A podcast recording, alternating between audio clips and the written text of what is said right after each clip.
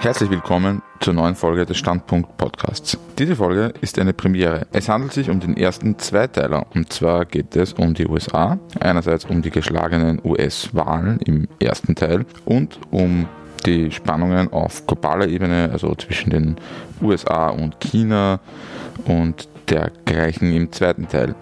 Dazu interviewt habe ich Inga Solti. Inga Solti ist Politikwissenschaftler. Er ist Referent für Frieden und Sicherheitspolitik der Rosa Luxemburg Stiftung und er sitzt in Berlin und wir haben das Interview über Zoom geführt.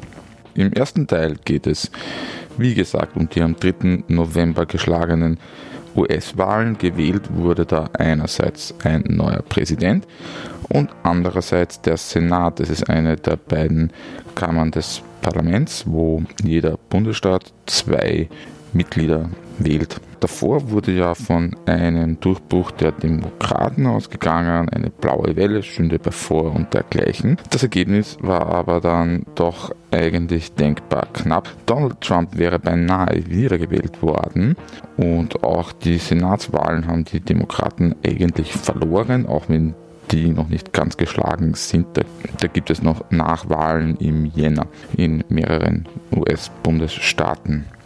Warum ist das so und was heißt das eigentlich für uns? Habe ich, wie gesagt, Inga Solti gefragt. Hallo Inga.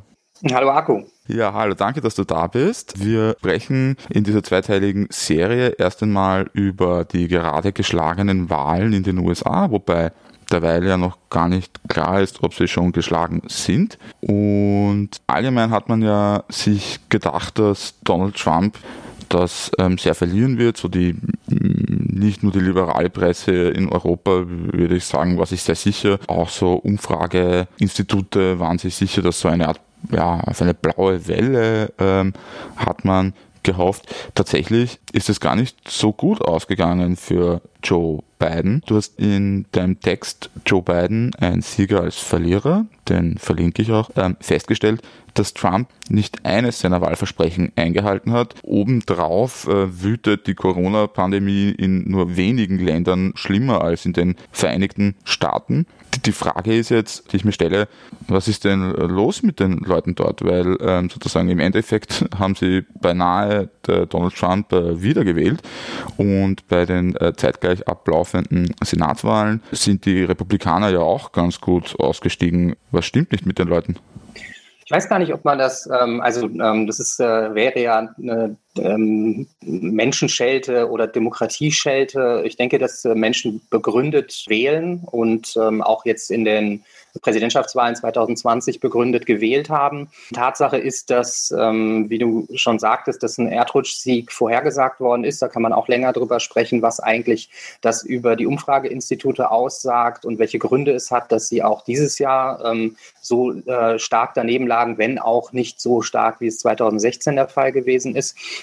Und natürlich muss man fragen, warum es den Demokraten nicht ähm, gelungen ist, einen ähm, doch von Anfang an ähm, sehr unpopulären Präsidenten ähm, mit eben diesem äh, Track Record, also gebrochene Wahlversprechen in Bezug auf ähm, die Reallohnentwicklung, ähm, in Bezug auf die US-Außenpolitik, in Bezug auf Infrastrukturinvestitionen, äh, auch die Vermögensungleichheit ist dramatisch gestiegen, auch in Bezug auf die Staatsverschuldung die sich ähm, annähernd verdoppelt hat unter Donald Trump von 585 Milliarden auf 1,1 Billionen.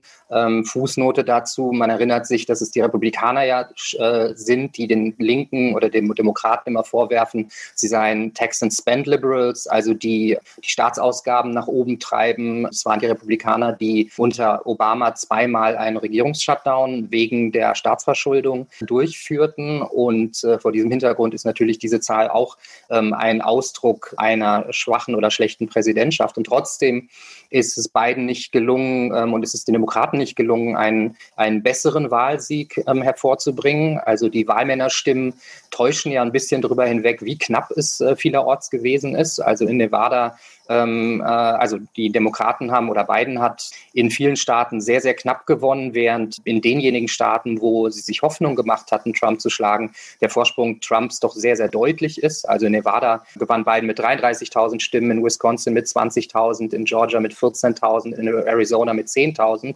Dahingegen hat Trump zum Beispiel Ohio äh, mit fast einer halben Million Stimmen Vorsprung gewonnen, Texas mit 638.000, auch Florida mit 370.000. Ähm, also alles diese wichtigen bevölkerungsreichen Staaten, die ähm, letztlich dann auch wahlentscheidend sind.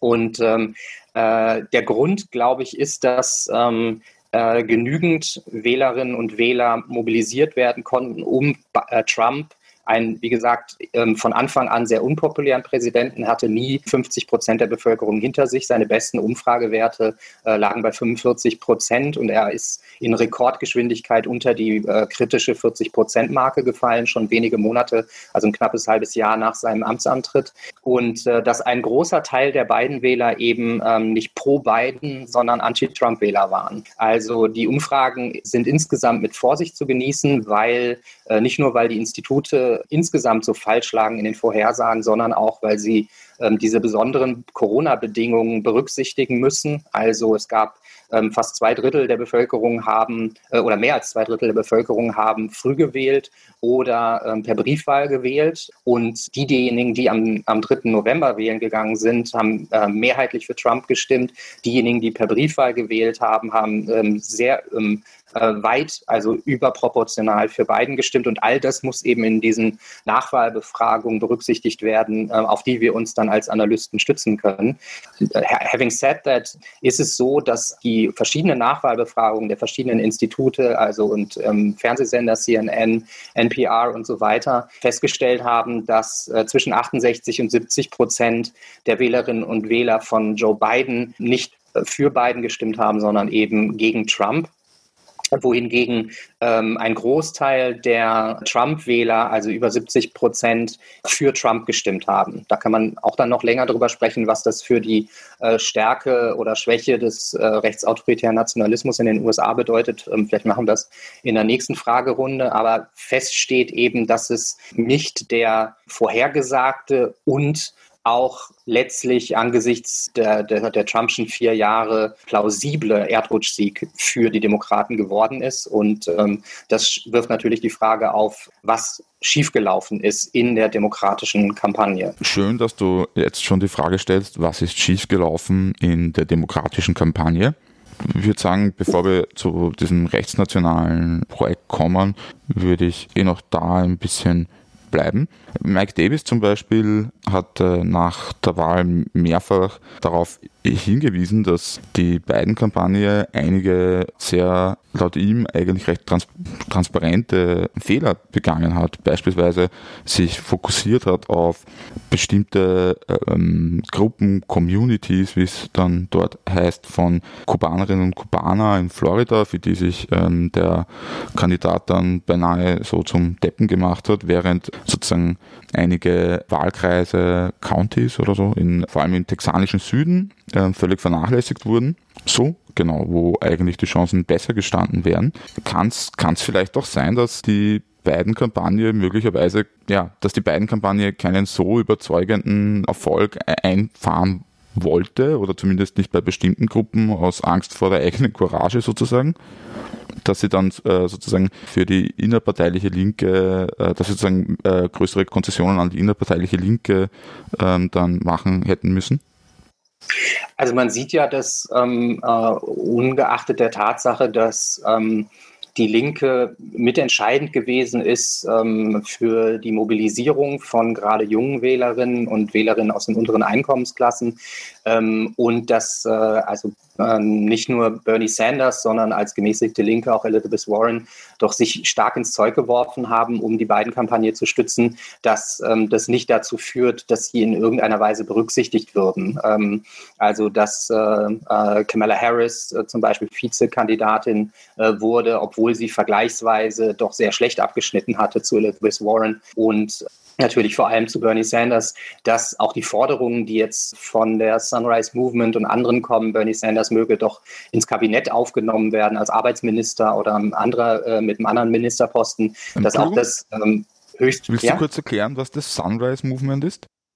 Das Sunrise Movement ist ähm, eine ähm, klimapolitische ähm, linke Bewegung, die letztlich vor allem für den äh, linken Green New Deal steht, also das als Hauptforderung hat ähm, und damit eine der wesentlichen Unterstützungsorganisationen hinter der Sanders-Kampagne war oder Bewegung hinter der Sanders-Kampagne. Also von daher, ich würde ähm, nicht glauben, dass die ähm, beiden Kampagne schlecht abgeschnitten hat, bewusst, um keine Zugeständnisse machen zu müssen. Sie können offensichtlich das auch grundsätzlich grundsätzlich sozusagen so machen oder so handhaben. Und äh, ich glaube, dass also letzten Endes ähm, der Richtungsstreit innerhalb der Demokratischen Partei entscheidend ist auch für die bestimmte Wahlstrategie, die die beiden oder die Demokratische Parteielite eingeschlagen hatte. Also letzten Endes war deren Analyse, dass äh, man es mit einem irrationalen, rechtspopulistischen, rassistischen, sexistischen Präsidenten zu tun hat, ähm, der die Corona-Krise dramatisch ähm, unterschätzt hat und ähm, schlecht gemanagt hat. Also mit dem Effekt, dass eben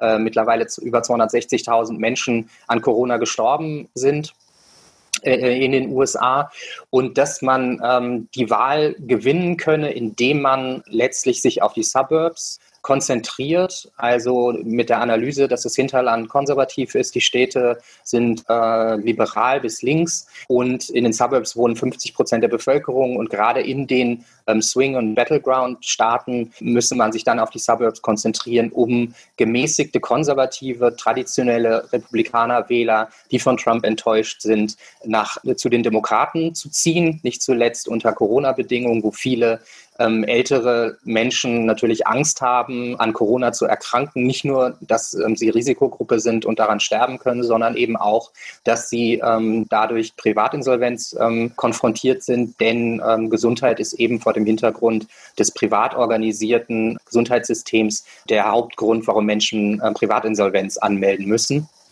Und vor dem Hintergrund nochmal auch der Tatsache, dass 40 Prozent der Bevölkerung laut einer Studie der US-Notenbank von Paycheck zu Paycheck leben. Das heißt also, dass sie eine 400 Dollar Krankenhausrechnung nicht bezahlen könnten und dass sie also sozusagen einen Jobverlust und eine Corona oder was auch immer Erkrankung ähm, weg von der Wohnungslosigkeit sind. Dass also und der Privatinsolvenz, dass also all das es möglich machen würde, Mehrheiten zu gewinnen und die Präsidentschaft zu gewinnen. Und ähm, das hat ja tatsächlich am Ende ähm, in dieser Weise, auch in diesem schwachen Abschneiden, auch gereicht. Aber es hat natürlich bedeutet, dass äh, die beiden Kampagne ähm, sehr nach, äh, in die Mitte gerückt ist. Das hängt auch damit zusammen, dass Biden, der ja ähm, für das, die Demokratische Parteielite als 50-jähriger Karrierepolitiker, also über 50 Jahre Berufspolitiker, ähm, das also so sehr für die ähm, Demokratische Partei-Elite steht, wie ansonsten vielleicht nur die Clintons. Also jenen Teil, der die Demokratische Partei in den 80er Jahren über das Democratic Leadership Council nach rechts gerückt hat, in, nach, in neoliberale, marktorientierte Richtung. Das also hier eine Vorstellung war, man müsse eben äh, in, auf der rechten punkten. Das gibt es auch also in politikwissenschaftlicher Verbrämung, nämlich die Vorstellung, dass Wahlen in der Mitte gewonnen werden in zwei, zwei Parteiensystemen, weil wenn man zu links sei, würde man eben in der Mitte verlieren oder wenn man zu rechts sei. Das Gesetz ist eigentlich, das heißt Duverger-Gesetz, ist eigentlich 2016 widerlegt worden, nämlich dass es äh, mit dem doppelten Novum, dass es gelang, der republikanischen rechten Parteibasis Donald Trump nicht nur als Präsidentschaftskandidat Kandidaten zu installieren, sondern auch mit ihm die Präsidentschaftswahl zu gewinnen, ähm, einfach weil ähm, das neoliberale Projekt, Mitte-Projekt, ähm, einfach nicht mobilisierungsfähig ist. Trump hatte damals ja die Wahl letztlich nicht gewonnen, sondern Clinton verloren, weil sie so viele Obama-Wähler früher verloren hatte, die nicht zur Wahl gegangen sind. Und also diese, diese Annahme, dass man die Wahlen bei relativ wohlhabenden Vorortsbevölkerungsteilen gewinnt, widerstrebt äh, halt oder widerspricht der Annahme, die eben die Sanders-Kampagne und die Partei Linke ähm, angenommen hat, nämlich, dass man Wahlen durch einen ökonomischen Populismus gewinnen kann. Also vor dem Hintergrund der Tatsache, dass Zweidrittelmehrheiten alle Forderungen der Sanders-Kampagne unterstützen, also Medicare for All, das heißt also ein öffentliches Gesundheitssystem für alle wird von zwei Drittel der Bevölkerung unterstützt. Zwei Drittel der Bevölkerung unterstützen einen flächendeckenden 15 Dollar Mindestlohn auf Bundesebene und ähm, auch zwei Drittel der Bevölkerung unterstützen die vollständige Abschaffung von Studiengebühren angesichts der Tatsache, dass sie maßgeblich mit dazu beigetragen haben, die Mittelklassen zu erodieren. Also wenn man ähm, sich vor Augen führt, dass allein ein Bachelorabschluss im Durchschnitt 26.600 US-Dollar Studienschulden mit sich bringt, ähm, die letztlich nie zurückgezahlt werden können, ähm, dann ähm, erklärt sich die Popularität solcher ökonomisch äh, linker oder ökonomisch popularer Forderungen. Ähm, und damit wollte die Sanders-Kampagne eben ähm, Millionen von äh, Arbeiterinnen und Arbeitern, die sich bislang der Wahl enthalten. Also es gibt da ja einen ähnlichen Bias wie in Europa, dass ähm, die Wohlhabenden überproportional zur Wahl gehen und die unteren Einkommensklassen sich eher der Wahl enthalten. Ähm, also die in einer Weise zu mobilisieren, auch die Jungwählerinnen zu mobilisieren, um mit einem solchen Projekt zuletzt auch weiße Arbeiterinnenklassenwählerinnen von Trump wieder zur Linken zurückzuführen, wo sie äh, über Jahrzehnte waren.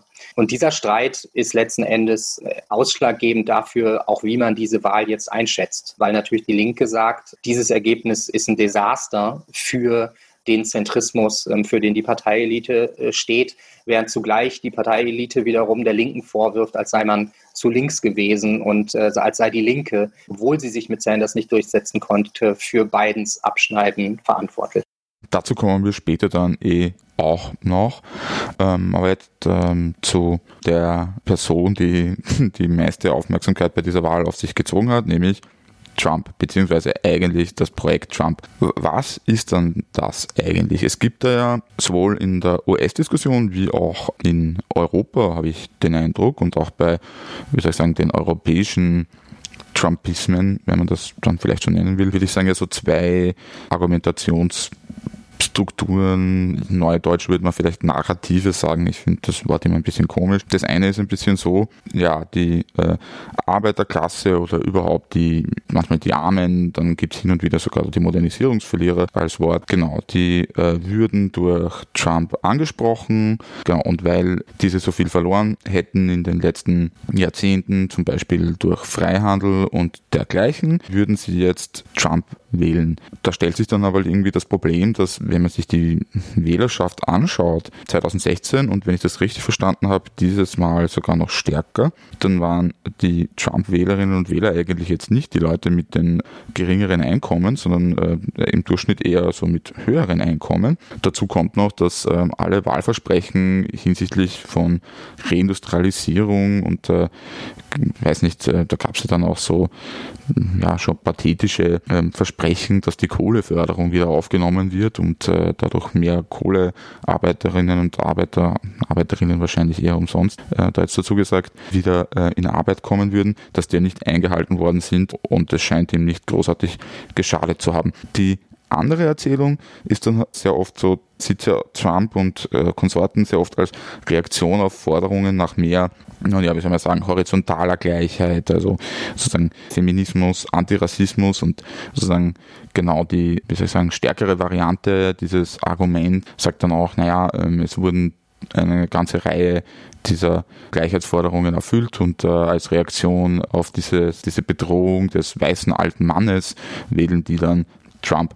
Das Problem dabei meines Erachtens ist doch eigentlich, dass uns alle Statistiken sagen, dass diese Gleichheit noch immer nicht annähernd existiert, weder zwischen ähm, Schwarz und Weiß in den USA oder zwischen, ähm, ich weiß nicht, der äh, weißen Bevölkerung und ethnischen oder ethnisierten Minderheiten zwischen Männern und Frauen. Und was das Argument meiner Meinung nach noch weiter beschädigt, ist ja, dass dieses Mal Trump als republikanischer Kandidat bei Wählerinnengruppen wie beispielsweise Schwarzen besser abgeschnitten hat als jeder republikanische Kandidat zuvor. Wie lässt sich also eigentlich Trump erklären? Würdest du doch dem ökonomischen Argument den Vorzug geben oder ist es eine Mischung und äh, wenn ja, was für eine Art von Mischung soll es sein? Das müsste man dann irgendwie spezifizieren. Ich denke auch, dass es die zwei zentralen ähm, Erzählungen sind, die miteinander konkurrieren und sie werden hierzulande natürlich auch gerne bedient, um äh, eigene Punkte gegen politische Gegner, also innerparteiliche Gegner, gerade jetzt innerhalb von linken Kräften zu machen. Also diese Erzählung, entweder es ist der Rassismus, große Teile der Bevölkerung sind so rassistisch, die ein solches und sexistisch, die ein solches Projekt wählen wollen, ganz bewusst, oder ähm, es ist die letztlich neoliberale Vernachlässigung seitens linker Kräfte ähm, und die Vernachlässigung von materiellen Positionen zugunsten der breiten Bevölkerungsmassen. Ich glaube, das ist aber weder so schwarz äh, und weiß ist. Ich will auf einige der Sachen, die du genannt hast oder Argumente angeführt hast, kurz eingehen. Also zum einen ähm, ist es äh, tatsächlich so, nicht nur seit 2016, dass die unteren Einkommensklassen demokratisch wählen. Das äh, ist ein Vorgang, den man ähm, durch alle Wahlen der, der, letzten zwei Jahrzehnte sehen kann. Das Problem für die Demokraten, wenn sie dann verloren, also nicht nur die Wahl insgesamt, sondern auch durchaus den Popular Vote, ähm, also halt die äh, nicht die Mehrzahl der, der allgemeinen Wählerstimmen bekommen zu haben, dann lag das in der Regel daran, dass die unteren Einkommensklassen nicht so stark zur Wahl gegangen sind wie die oberen Einkommensklassen. Also etwas, was Armin Schäfer auch für Deutschland zum Beispiel festgestellt hat. Aber aus den äh, unteren Einkommensklassen gleich auf die Arbeiterklasse zu schließen, ist äh, meines Erachtens ein Fehlschluss. Also weil nämlich in, also es geht da ja vor allem um die, die bis 30.000 verdienen im Jahr und die bis 50.000 US-Dollar Jahresverdienst haben. Und bei den unter 30.000 findet man natürlich auch die gesamte Studierendenschaft die, die vielleicht Teil der Arbeiterinnenklasse wird, es aber noch nicht ist und in ähm, größeren Teil eigentlich bürgerliche Funktionseliten ähm, Positionen übernehmen soll. Und äh, die ja, also je höher der Bildungsgrad ist, umso eher wird demokratisch gewählt, ähm, also eher dann aus diesen Gründen zu den Demokratenwählerinnen zählen. Insgesamt ist es trotzdem so, dass die Arbeiterinnenklasse als an sich ähm, gar nicht mal rechts wählt. Aber wenn man es dann runterrechnet auf die weiße Arbeiterinnenklasse, dann sieht man diese Verschiebung seit 2016 doch recht deutlich. Also Klammer auf, man muss dazu sagen, Arbeiterinnenklasse ist in äh, weiße Arbeiterinnenklasse ist äh, nicht besonders scharf umrissen bei den Umfragen. Also weil die US-Umfrageinstitute definieren äh, Arbeiterklasse oder weiße Arbeiterklasse als die Weißen, die unter 50.000 US-Dollar verdienen und keinen Hochschulabschluss haben.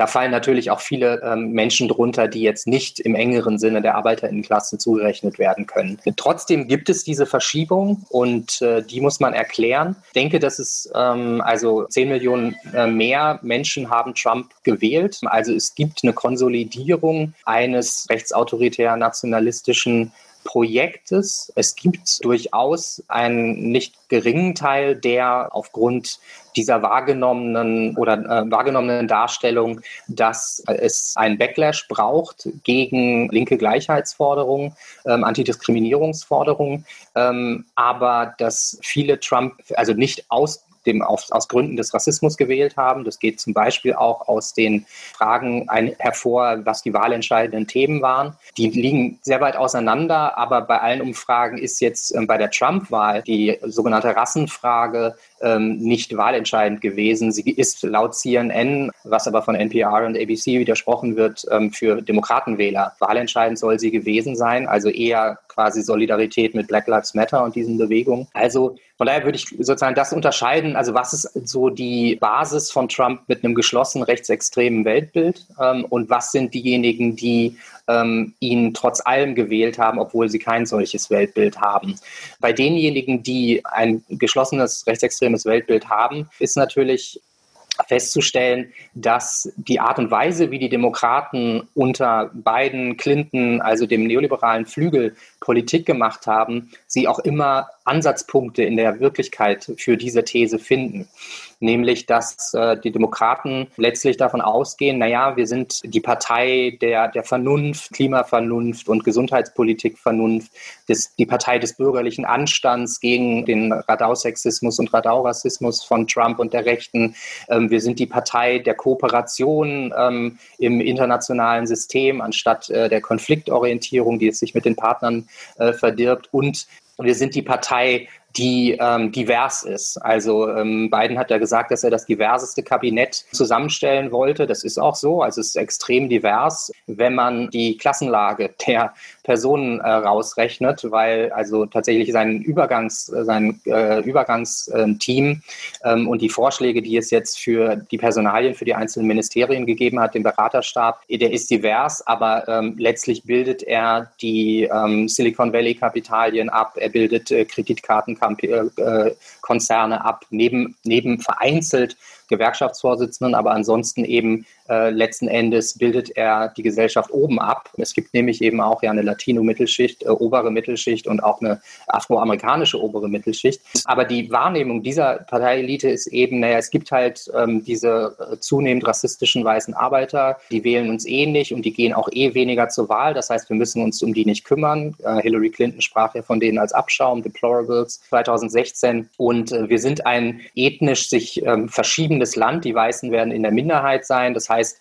demografisch bekommen wir langfristig strukturelle Mehrheiten, ähm, weil ja gegen einen rassistischen Kandidaten müssen ja oder gegen tendenziell rassistische Republikaner müssen ja letztlich äh, schwarze Asian Americans und Hispanics ähm, demokratisch wählen. Und dadurch, da greift natürlich der Vorwurf der Rechten, dass die Linke letzten Endes ähm, eine Elitepartei sei, die versucht, nur gewisse Gruppen vor der Erbarmungslosigkeit des Marktes zu schützen, also durch Antidiskriminierungsgesetze, Quotenregelungen und so weiter. Und letzten Endes die die weißen oder die weiße Arbeiterklasse ähm, selbst zu den Privilegierten zählt. Und also wenn man Teile der Demokratischen Partei sieht, ist es nicht unplausibel, das so wahrzunehmen ähm, und dann ähm, entsprechend republikanisch auch zu wählen. Also man, äh, die Republikaner haben ja jetzt, also oder Donald Trump hat ja seinen Wahlkampf insgesamt immer im Namen der Arbeiterklasse geführt.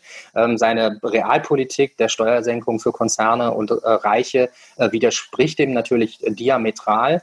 Ähm, aber selbst die hat er noch im Namen der Arbeiterklasse verkündet. Währenddessen spricht halt die Demokratische Partei ähm, letztlich nur von äh, Middle Class, Hardworking Middle Class oder sowas in der Art.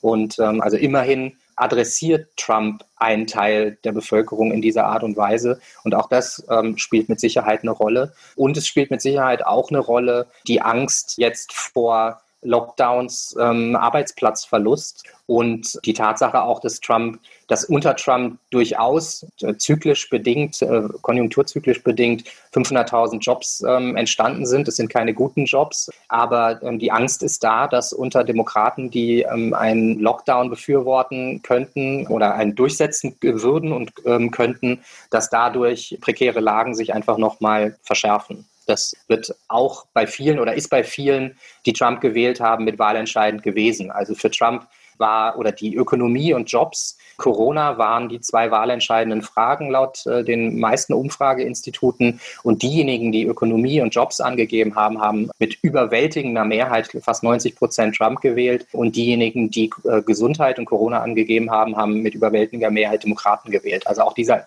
diesen Effekt sieht man. Mike Davis erkennt da ja sogar eine Strategie darin, also in der Gegenüberstellung von finanzieller Sicherheit, die eingeschränkt werden würde durch Maßnahmen zur Bekämpfung des Coronavirus einerseits und der Gesundheit andererseits.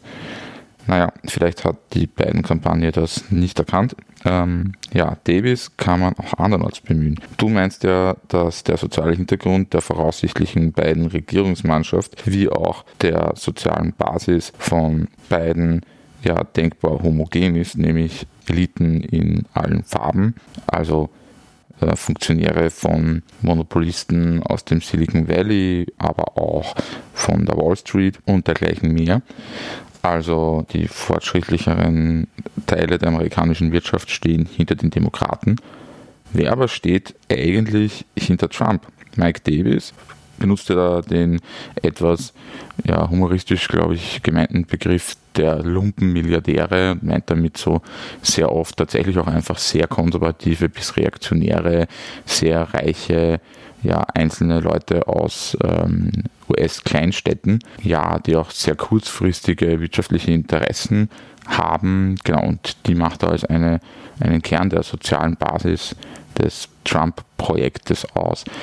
Soziale Basis meint jetzt nicht ja, primär die Wählerinnen und Wähler, sondern die, die das ähm, politisch, sozial und sehr oft mit gar nicht geringen Geldmengen unterstützen. Wenn das nun aber so ist, ist das nicht ein bisschen komisch, weil das liefert ja darauf hinaus, dass nicht die fortschrittlichsten Teile der amerikanischen Wirtschaft da jetzt gerade an der Macht waren, sondern ja, eigentlich ja, zurückgebliebene sozusagen für das Verhältnis von Politik und Wirtschaft. Also ich glaube, man muss sich ähm, erstmal vergegenwärtigen, dass die USA das einzig entwickelte kapitalistische Land äh, sind, das keine, also historisch keine sozialdemokratischen Parteien hervorgebracht hat, also keine eigenständigen Parteien ähm, aus ähm, der Arbeiterinnenbewegung.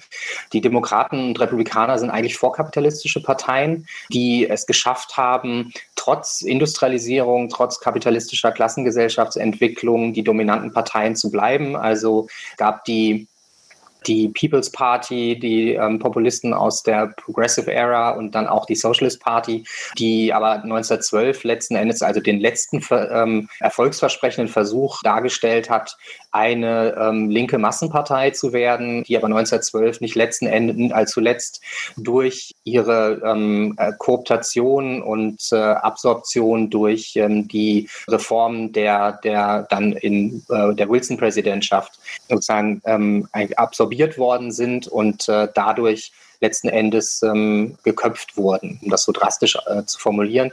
Und seitdem sind die Demokraten und die Republikaner als zwei klassisch liberale Honoratiorenparteien. Es sind ja keine programmatischen Massenprogrammparteien. Es gibt keine Ochsentouren. Ähm, jeder kann, wenn er will, dort ähm, kandidieren ähm, für irgendwelche Ämter. Da spielt natürlich Geld immer eine ganz, ganz große Rolle auch. Ähm, also wenn man sich anguckt, wie überrepräsentiert äh, Millionäre im Senat und im Repräsentantenhaus sind, ähm, sieht man das, weil es einfach, weil man unglaublich viel Geld braucht, das entweder von ähm, Einzelunternehmern äh, oder Kapitalien kommt mit spezifischem Interesse oder eben selber das Geld mitbringt, so wie Trump das dann auch äh, sagen konnte 2016. Ähm, also er sei in einem verhassten, von Geld regierten System nicht darauf angewiesen, sich über die Politik zu bereichern, weil er ja selber schon reich sei und deswegen würde er den Wahlkampf aus eigenen Mitteln bestreiten. Das war sozusagen die Gegen Seite zu Sanders, der sagt, er nimmt kein Geld von Banken und Konzernen und finanziert alles durch kleine Einzelspenden. Und er hat gezeigt, dass es möglich ist, selbst in einem immer teurer werdenden Wahlkampf. Auch dieser Wahlkampf ist da mit 14 Milliarden, äh, hat ähm, wieder äh, ähm, Rekordsummen verschlungen. Man muss sich vergegenwärtigen, zwischen 1968 und 2000 lagen die Wahlkampfkosten noch zwischen 220 und 440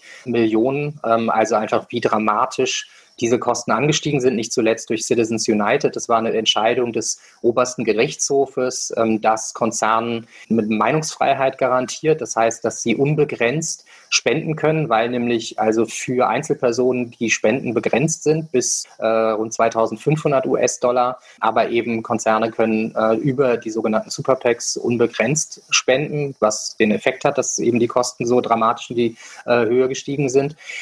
Und also vor diesem Hintergrund sind die Demokraten, ähm, stehen von links unter Druck. Die Sanders-Kampagne ist letzten Endes der Versuch, die Demokratische Partei, die innerlich äh, geschwächt ist, so wie es die Republikaner auch sind. Bei den Republikanern war es möglich, sie von rechts unten zu übernehmen. Bei den Demokraten schien es mit Sanders äh, möglich, ähm, auf jeden Fall 2020.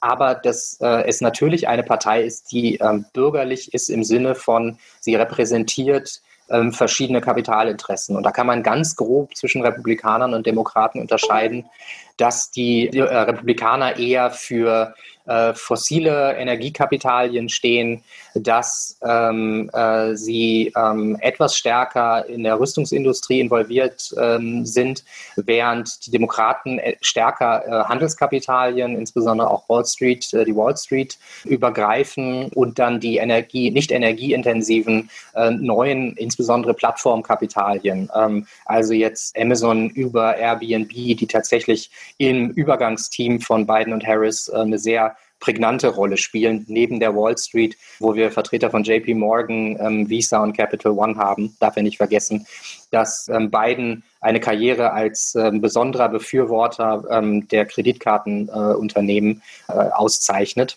Und, äh, na, und die Rüstungsindustrie verteilt sich letzten Endes auf beide Parteien sehr stark. Und dass ähm, wir es also letzten Endes mit äh, durchaus mit Kapitalfraktions Kämpfen zu tun haben, die sich ähm, über zwei Parteien ausdrücken. Und ähm, gerade die fossilen Energiekapitalien, ähm, das ist das, was Mike Davis, der ja ähm, sehr viel auch in Klimawissenschaft und Umweltforschung ähm, sehr wichtige Beiträge gemacht hat, eben ähm, Leute meint wie die Koch-Brüder, wo es äh, jetzt ja nur noch einen von gibt, die massiv marktradikale Institutionen finanziert haben, massiv Gelder an äh, Trump ähm, und die republikanische Rechte gegeben haben. Und solche, solche Leute hat er vor Augen, die natürlich davon profitieren, ähm, was Trump gemacht hat, nämlich äh, Kapitalakkumulation in Umweltschutzgebieten ähm, äh, zu erleichtern, ähm, Offshore-Drilling äh, nach Öl und äh, Gas und so weiter. Also ähm, das ist natürlich ein besonderes Interesse, das mit den Republikanern verbunden wird. Und wenn man sich dann noch anguckt, ist, also äh, denke, es ist, äh, es sollte klar sein, dass Trump 2016 nicht gewollt war von der republikanischen Elite und auch von großen Teilen des Kapitals nicht, weil er mit zwei zentralen Konsensbausteinen gebrochen hatte. Einmal der Festhalten, das Festhalten am Freihandelskapitalismus, ähm, also an der Globalisierung des Kapitalismus ähm, unter US-Vorherrschaft und der imperialen militärischen Absicherung ähm, dieser Globalisierung, also das Empire der USA. Ähm, er hatte ja massiv Wahlkampf betrieben gegen gerade die Kriege ähm, der letzten 20 Jahre, gegen den sogenannten Krieg gegen den Terror und äh, letztlich ähm, isolationistisch getönt. Und das äh, ist im Konsens in beiden Parteien, dass das nicht geht. Ähm, er hat die Wahl trotzdem gewonnen und wurde dann allerdings in vier Jahren ziemlich eingehegt. Und wenn man einfach nur das Ergebnis, also von den Pro-Freihandel, Pro-Empire Fraktion. Und wenn man dann das Ergebnis sieht, dann ist er natürlich für Lumpenmilliardäre äh, ein sehr guter Präsident gewesen, weil mit der Absenkung des Spitzensteuersatzes von 39,6 auf 37 Prozent und äh, der totalen Absenkung der Unternehmenssteuern von ähm, äh, 35 auf 21 Prozent ist er natürlich ein sehr börsenfreundlicher Präsident gewesen. Und so, und von daher gibt es natürlich aus diesem Milieu der Lumpenmilliardäre äh, ähm, durchaus Unterstützer für diese Art von Politik.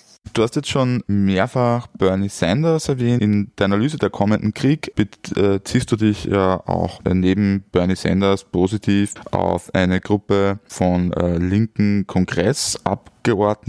Ein Name, der auch im deutschsprachigen Raum in äh, Europa oftmals da genannt wird, ist äh, Alexandria Ocasio-Cortez. Kollektiv werden die dann oft als, als The Squad bezeichnet, ein auch etwas merkwürdiger Name.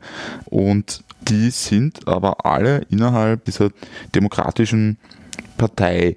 Jetzt kann man sich doch eigentlich fragen, nachdem es irgendwie in den USA mit dem Zwei-Parteien-System jetzt ähm, zweimal in Folge sozusagen nicht funktioniert hat, Bernie Sanders zum Kandidaten zu machen und das Partei-Establishment gezeigt hat, dass sie viel entschlossener gegen Linke in der eigenen Partei als gegen, gegen äh, Trump oder sonst wen kämpfen und äh, nachdem sich das auch eigentlich, würde ich sogar sagen, in einigen anderen Ländern genauso gezeigt hat, also gutes Beispiel Corbyn in Großbritannien, wo ja, ja dieser Zirkus um seine Abbesetzung immer noch läuft und der auch, muss man ja ganz offen sagen, schlicht und ergreifend die Wahlen verloren hat. Muss man da nicht sagen, dass es, dass diese Strategie möglicherweise, diese Strategie innerhalb der Demokratischen Partei möglicherweise langfristig sozusagen die notwendigen Änderungen nicht hervorbringen wird können. Und kann man das Argument vielleicht sogar nicht noch ein bisschen ausdehnen, weil ein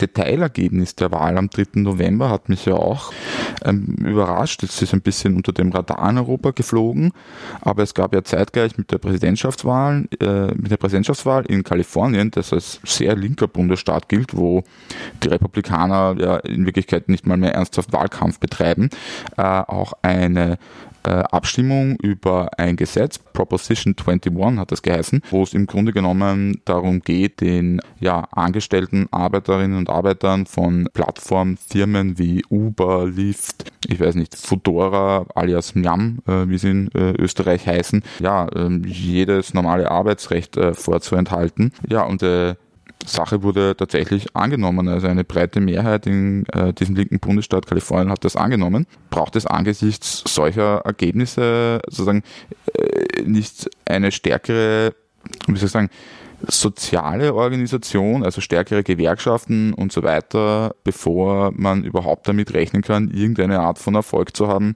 sozusagen in, im, äh, innerhalb oder außerhalb der Demokratischen Partei, weil äh, sagen, ähm, wo man auch hinschaut, ja, ähm, selbst wenn man eine Wahl gewinnt oder eine innerparteiliche Auseinandersetzung, ähm, spätestens einige Monate später wird man eingemacht. Ähm, man hat das ja auch irgendwie gesehen in Deutschland.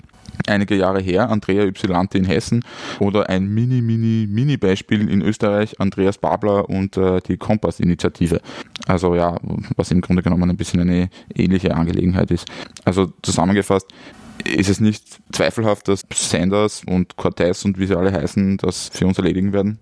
Ja, also ähm, ich glaube, es gibt ähm, ja in der neoliberalismus kritischen Linken mittlerweile internationalen Konsens, dass, äh, so wie du es sagst oder ähm, ähm, inhaltlich formulierst, dass man starke soziale Bewegungen, insbesondere auch starke gewerkschaftliche Arbeitskonflikte braucht, bevor man Regierungsmacht oder Regierungspolitik machen kann, weil man natürlich, selbst wenn man Wahlen gewinnt, es dann mit der organisierten Macht ähm, von Arbeitgeberverbänden, also Kapitalverbänden zu tun hat und natürlich auch der organisierten Macht ähm, von äh, Kapital innerhalb der Staatsapparate, also der ständigen Bürokratien, die für die USA interessanterweise nicht gelten. Da bringt ja jeder Präsident äh, zwischen 4.000 und 5.000 neuen Beschäftigten mit in die äh, Staatsapparate, das äh, was deutlich demokratischer ist und ja auch sehr viel mehr Dynamik möglich macht. Ähm, also erstmal wenigstens auf dieser Personalebene.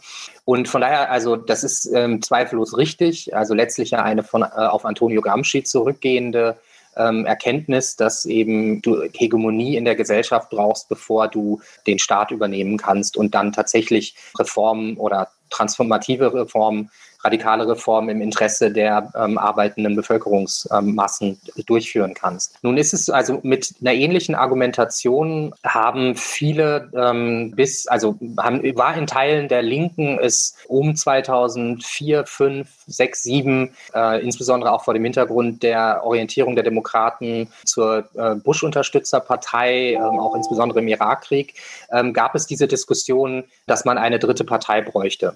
Also ähm, Stanley Aronowitz von der, von äh, der City University in New York ähm, Rick Wolf von der University of Massachusetts Amherst, zugleich Organisator der, des Left Forums, ähm, des bis dahin größten, der größten linken Konferenz in den USA, haben diese These vertreten äh, mit der Argumentation, dass äh, der Versuch, die Demokraten ähm, zu beeinflussen, nach links zu bringen, gescheitert sei historisch. Auch, ähm, das war Aronowitz Argument, die Linke letztlich deradikalisiert habe und ähm, dass es deswegen einer eigenen Partei bedürfe und vor dem Hintergrund der Repräsentationskrise in den USA, vor dem Hintergrund der Neoliberalisierung der Demokraten eben auch die Möglichkeit, eine solche Partei zu etablieren.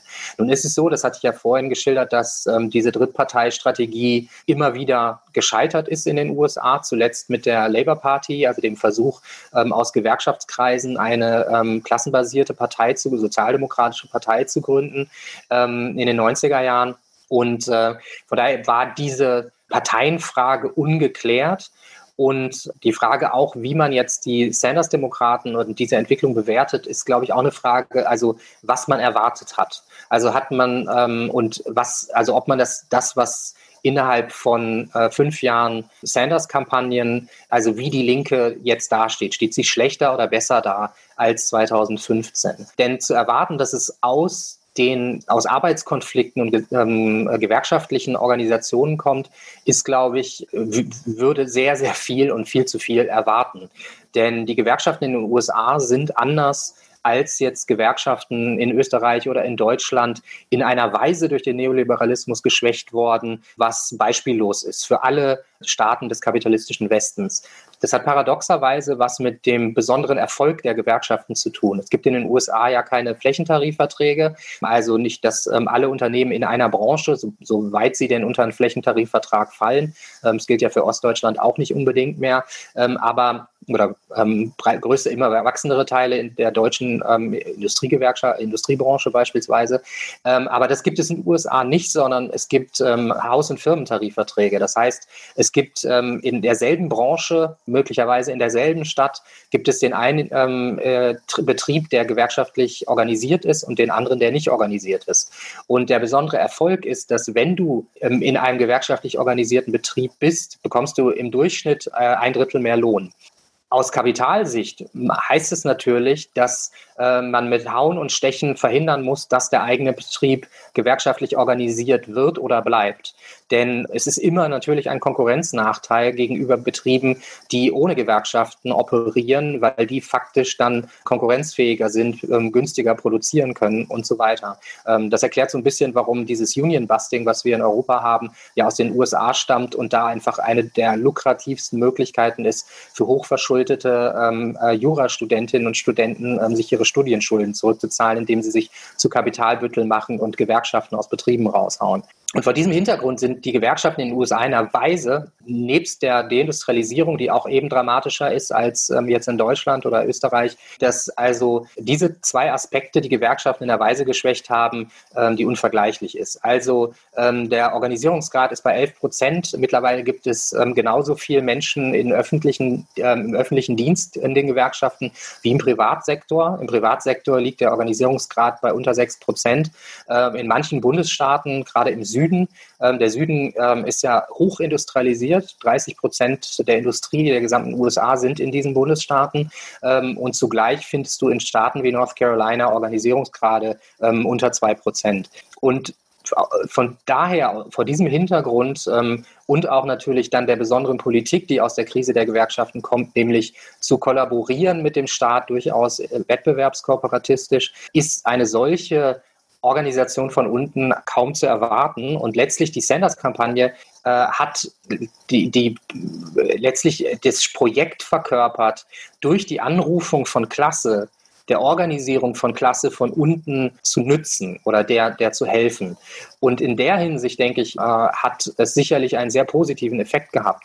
Ähm, also wir haben nicht nur unter Corona-Bedingungen einen leichten äh, Anstieg von Arbeitskonflikten in den USA, wir ähm, erleben vor allem eine Rückkehr einer, eines dritten Pols, jenseits eben von Trumpschem rechtsautoritären Nationalismus und jenseits eben auch vom beiden Clinton äh, äh, imperialen Neoliberalismus. Also ähm, tatsächlich ein dritter Pol eines Links sozialdemokratisch klassenkonfliktorientierten, ökologisch orientierten, egalitären Projekts, also einem linken Ausweg aus der Krise, in der wir uns befinden, äh, die ich als Sechs-Dimensionen-Krise bezeichnen würde, also Ökonomie, Ökologie, soziale Reproduktion, Weltordnung, ähm, sozialer Zusammenhalt äh, und so weiter.